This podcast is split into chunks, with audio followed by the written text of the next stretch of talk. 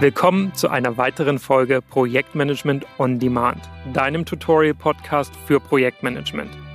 Egal ob du Einsteiger bist oder schon ein wenig Projektmanagement-Erfahrung hast, hier findest du auf jeden Fall super viele nützliche Informationen, Inspiration und vor allem Dinge, die du direkt an die Hand bekommst. Für dich und deine Projekte. Hier erfährst du Folge für Folge, Thema für Thema, worauf es im Projekt ankommt wie Projektmanagement richtig Spaß machen kann und wie du andere in deinem Team dafür begeisterst. Mein Name ist Chris Schiebel. Ich habe mittlerweile über 15 Jahre Projektmanagement-Erfahrung aus den verschiedensten Branchen und auf zwei Kontinenten sammeln können. Und heute bin ich als Trainer, Coach und auch Berater im Bereich Projektmanagement unterwegs. Dabei unterstütze ich Unternehmen genau wie Einzelpersonen, wie sie bessere und vor allem zeitgemäße Wege finden, erfolgreich Projekte zu managen. Und nun wünsche ich dir ganz viel Spaß. Los geht's! Du bist vermutlich nicht ganz allein mit dieser folgenden neuen Ausgangssituation. In den meisten Unternehmen wurden viele Projekte während der Corona-Krise auf Hold gesetzt, also pausiert. Und nur die absoluten Prio-Themen wurden weiterverfolgt. In deinem Unternehmen bzw. in der Firma, für die du arbeitest, habt ihr sehr wahrscheinlich lediglich solche Initiativen und Projekte neu ins Leben gerufen, die unbedingt nötig waren, um auf die neue Situation angemessen zu reagieren und den notwendigen Wandel zu unterstützen. Ein vielbeachtetes Beispiel hierfür ist sicher die IT-seitige Umstellung auf Arbeiten von zu Hause und die Digitalisierung von ehemals nur offline verfügbaren Abläufen, Angeboten und Services. Zudem könnte es gut sein, dass auch Produktneuentwicklungen bei dir im Unternehmen angeschoben wurden. Denn auch hier mussten sicher die meisten von uns auf einen sich teilweise dramatisch verändernden Bedarf der Kunden anpassen. Gar nicht zu reden auch von diversen Programmen zur Kosteneinsparung an allen Ecken und Enden. Im weiteren Sinne fällt unter dringliche neue Projekte sicher auch die Verlagerung von Sales- und Marketingkampagnen in die Welt der sozialen Medien. Je nach Branche wirst du jetzt zu Recht sagen, können wir beide die Aufzählung gut und gerne noch ein wenig fortsetzen. Und das Beste an der Situation war wahrscheinlich noch, dass wir alle gemeinsam in dem Schlamassel steckten. Nun, mit etwas mehr Kontrolle über die Lage und ersten positiven Indikatoren eines neuen Normal, werden die zu Beginn der Krise auf Eis gelegten Projekte plötzlich wieder aufgenommen. Stück für Stück kommen sie sehr wahrscheinlich wie selbstverständlich auf die ohnehin bestehenden Aufgaben und in der Zwischenzeit neu gestarteten Initiativen obendrauf. Denn so hören wir es vielerorts, jetzt will der Turnaround geschafft werden. Mit vereinten Kräften aus der Krise heißt es, aus der gleichzeitig natürlich Lehren gezogen werden sollen. Klar, Immerhin hängt die Zukunft der Firma jetzt davon ab. Der Erwartungsdruck ist also entsprechend hoch. Und neben den Umstellungen der Arbeit bestehen ja weiterhin Einschränkungen in unserem Privatleben. Und das sorgt natürlich für zusätzliche Stressfaktoren, die dich wie mich in unserem Job beeinflussen und deine Leistungsfähigkeit beeinträchtigen können. Und damit sind wir mitten im Thema Stressbewältigung im Projekt und Leistungsfähigkeit trotz Dauerstress. Extrem relevant, extrem spannend, extrem mächtig ist das Thema. Und so ist dies hier Teil 1 der Doppelfolge zum Thema Stress, in der wir gemeinsam folgende fünf Kernfragen beleuchten wollen. Kernfrage Nummer 1. Was sind eigentlich die Top-Stressfaktoren im Projekt? Frage Nummer 2. Wie bleibst du leistungsfähig in einer von Dauerstress geprägten Zeit? Kernfrage Nummer drei. Wie gehst du mit dem Erwartungsdruck um, der aus der neuen Lage entsteht? Und in Folge zwei wollen wir dann beleuchten, wie du den Fokus behältst für die Dinge, die dir wichtig sind und wie du auch künftigen Herausforderungen mit mehr Gelassenheit und Souveränität begegnest. Denn die Covid-19-Situation hält sicher noch ein paar Überraschungen für uns bereit. Projekte sind mehr als lediglich Prozesse, Methoden und Tools. Nirgends wird dies deutlicher erkennbar als in stressigen Situationen. Da braucht es vor allem erst einmal den gesunden Blick auf sich selbst und mentale Stärke. Und es braucht Fähigkeiten, die deine eigene Leistungsfähigkeit dauerhaft erhalten und dir so zu mehr Gelassenheit trotz Stress und auch Souveränität im Umgang damit verhelfen. Doch wie entsteht Souveränität? Die Antwort darauf möchte ich als Kernfrage dieser Folge gleich voranstellen, damit wir uns dann um das Wie genau kümmern können. Souveränität entsteht dann, wenn dir verschiedene Handlungsoptionen zur Bewältigung deiner Herausforderung zur Verfügung stehen. Dann kannst du die für dich und die Situation passende Strategie wählen. Wie kommst du also dahin? Die vier Möglichkeiten, die du immer hast, um mit jedweder Art von Situation umzugehen, und die kennst du bereits aus Folge 12, als wir sie im Zuge der Risikobewältigungsstrategie näher betrachtet haben, hör da gerne ruhig nochmal rein. Diese vier Möglichkeiten sind zum einen dich erkennend distanzieren. Es geht also darum, sich aus der Situation zu befreien, beispielsweise durch eine berufliche Neuorientierung. Handlungsoption 2 ist, dich liebend damit zu identifizieren. Was wohl eher sehr schwer fällt, wenn du den Stress als belastend erlebst. Ich kenne das. Handlungsoption Nummer 3.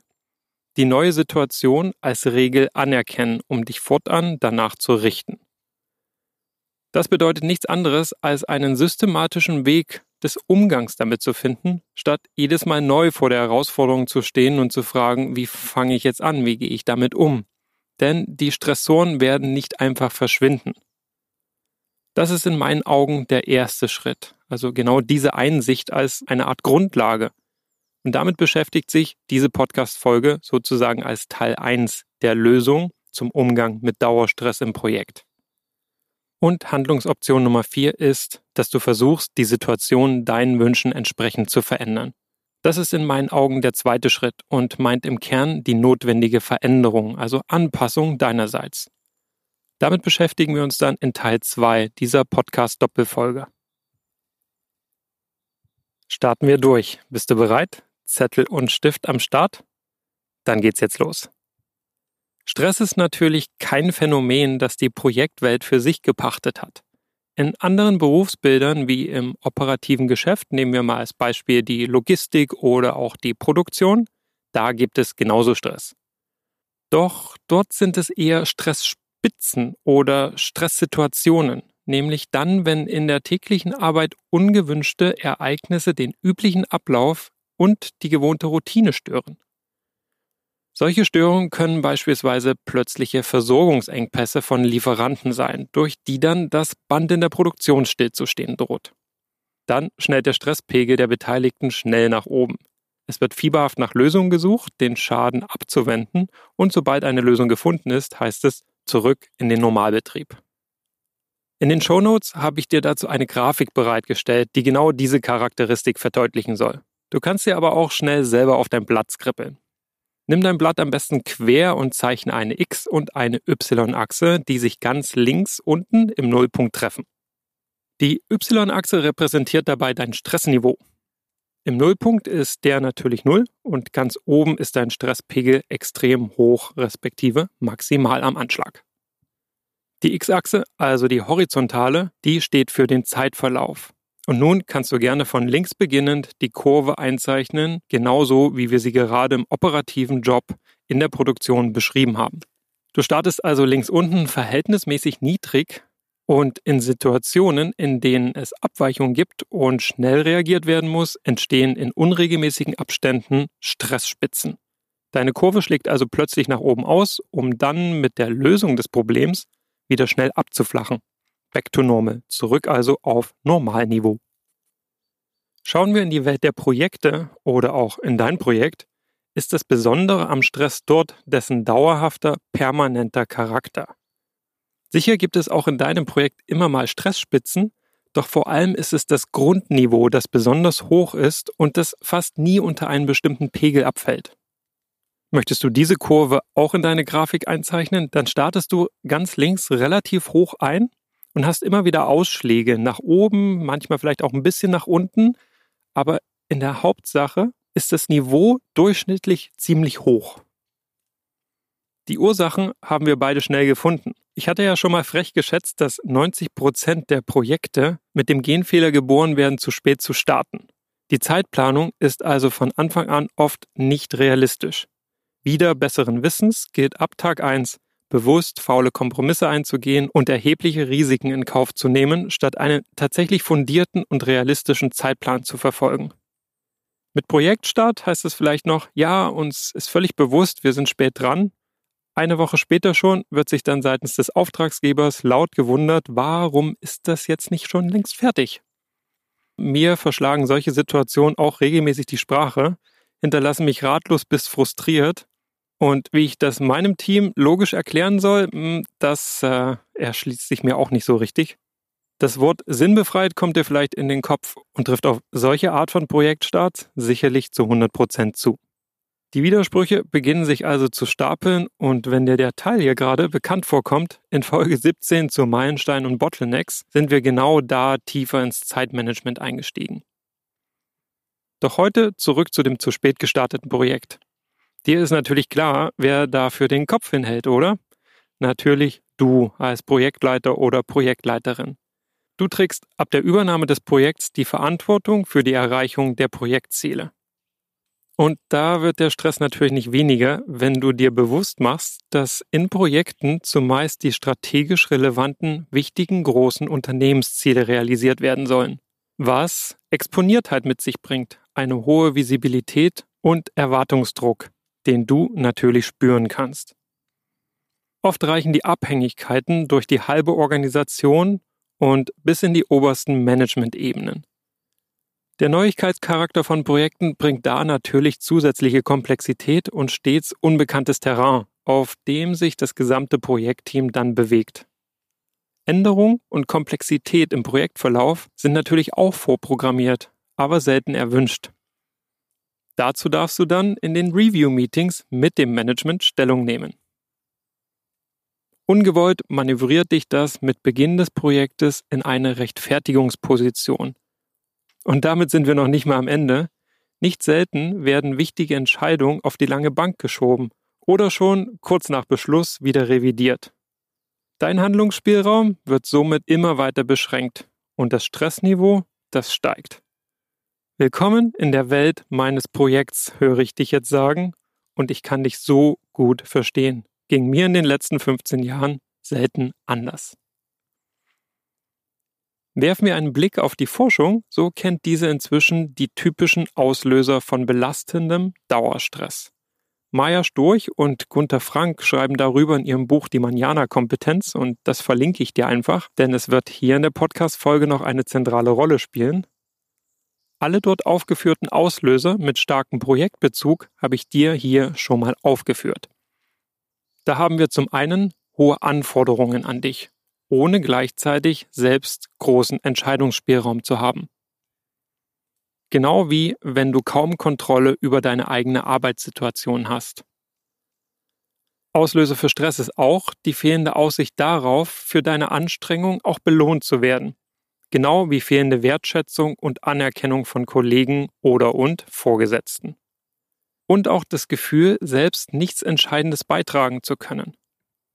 Damit geht dann oft eine Hoffnungslosigkeit einher, die bei gleichzeitig stark ausgeprägter Leistungsmotivation deinerseits zum echt giftigen Cocktail wird.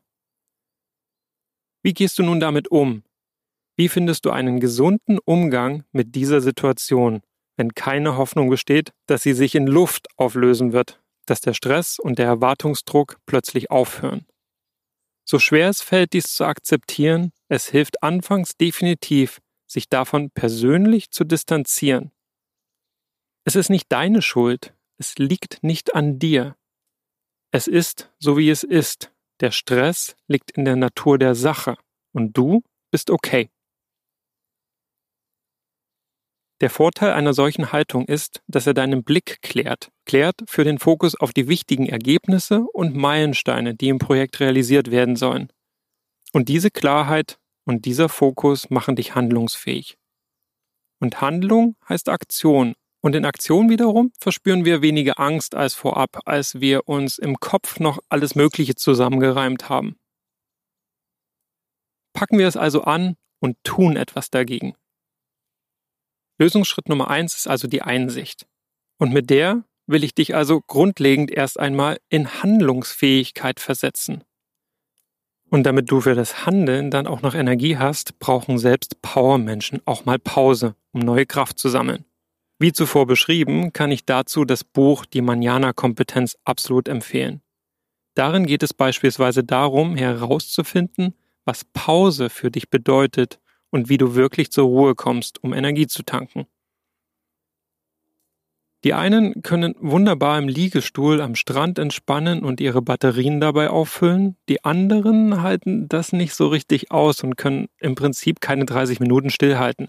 Das stresst sie. Und zu denen gehöre auch ich. Für mich ist Ruhe etwas ganz anderes. Ruhe für mich ist beispielsweise, wenn ich etwas tue, das ich gerne mache und dabei nicht befürchten muss, gestört zu werden. Ich veranschauliche das gerne mal mit einem Beispiel meine Frau und ich, äh, yes, du hörst richtig, ich bin seit kurzem verheiratet, yay. Also meine Frau und ich sind ganz alleine am Strand. Sie schläft oder liest im Liegestuhl ein Buch und ich baue im Sand eine Formel-1-Strecke aus Steinen und Sand. Danach sind ihre genau wie meine Batterien wieder aufgeladen. Dasselbe passiert bei mir, wenn ich zum Beispiel auch Musik höre. Wunderbar schweifen dann meine Gedanken und ich kann mich von der stressauslösenden Situation auch emotional distanzieren und einfach den Stress-TV in meinem Kopf abschalten. Jeder von uns, also auch du, hat mehrere solcher Manjana-Kompetenzen. Sport, Saunieren, ein Schaumbad, Computerspielen, ein Museumsbesuch. Das Spektrum ist extrem weit, genauso wie individuell. Doch es sind immer wieder dieselben Kategorien und Muster, die dahinter stecken. Und diese sind sowohl Teil der Einsicht als auch Handlungsoptionen in einem. Damit das ein bisschen griffiger und anschaulicher wird, habe ich dir mein Muster und meine Handlungsoptionen, respektive meine Manjana-Kompetenzen, als Grafik mit in die Shownotes eingefügt. Das Muster dort sind die Fragen, die zu den Handlungsoptionen führen und je nachdem, wie ich sie beantworte, je nach Bedürfnislage und Situation, kann mein Energietanken dann durch ganz verschiedene Aktivitäten erfolgen. Zu meiner absoluten Lieblingstätigkeit gehört es, Sand mit einer Pinzette zu sortieren. Weil ich nicht genau wusste, wie ich das beschreiben soll, steht das da gar nicht drauf. Drum beschreibe ich es dir mal hier mit ein paar mehr Worten und Sätzen denn es geht nicht um irgendwelchen Sand. Der Sand ist von einer Vulkaninsel, auf der ich vor einem Jahr im Urlaub war. Es ist also ganz schwarzer Sand und er ist voller grüner Olivinkristalle. Das macht ihn so besonders. Und genau die sortiere ich mit der Pinzette heraus. Dabei kann ich ganz herrlich abschalten, denn ich brauche dennoch Konzentration, so dass meine Gedanken nicht in einem stetigen Karussell rotieren können, und das Ergebnis lässt sich auch sehen. Ein Glas voller in der Sonne grün schimmernder Olivinkristalle. Andere schleifen sie sogar und machen daraus Schmuck. Sie sind also echt schön anzuschauen und das in Summe baut ganz herrlich Stress bei mir ab. Darauf gebracht hat mich tatsächlich das Buch von Maja Storch und Gunther Frank, also die Manjana-Kompetenz, von der ich schon gesprochen habe, und in meinen Augen ist es eine ganz erstklassige Burnout-Prävention zum besten Preis-Leistungsverhältnis ever. Im Buch ist sogar ein Selbsttest enthalten. Du bekommst also wirklich Antworten und Handlungsoptionen in die Hand. Und diese, das hatten wir ja eingangs zu dieser Folge, diese Handlungsoptionen verleihen dir Souveränität. Soweit also Teil 1 der Doppelfolge zum Umgang mit Stress im Projekt in der wir beleuchtet haben, was die Top-Stressfaktoren im Projekt sind und wie du Energie tankst in einer von Dauerstress geprägten Zeit, in der zudem hoher Erwartungsdruck in den Projekten herrscht. In Teil 2 wird es darum gehen, wie du in stressigen Projekten den Fokus für die Dinge behältst, die dir wichtig sind und wie du auch künftigen Herausforderungen mit mehr Gelassenheit begegnest. Ich hoffe, Teil 1 war schon mal nach deinem Geschmack und würde mich freuen, wenn du auch in die nächste Folge wieder reinhörst. Bis dahin wünsche ich dir ganz viel Spaß beim Brainstormen, was wohl deine Manjana-Kompetenzen sind, also wie du deine Akkus ganz bewusst wieder auflädst. Damit sage ich meinen herzlichen Dank für deine Aufmerksamkeit und verabschiede mich wie gewohnt mit den Worten auf zur Brillanz.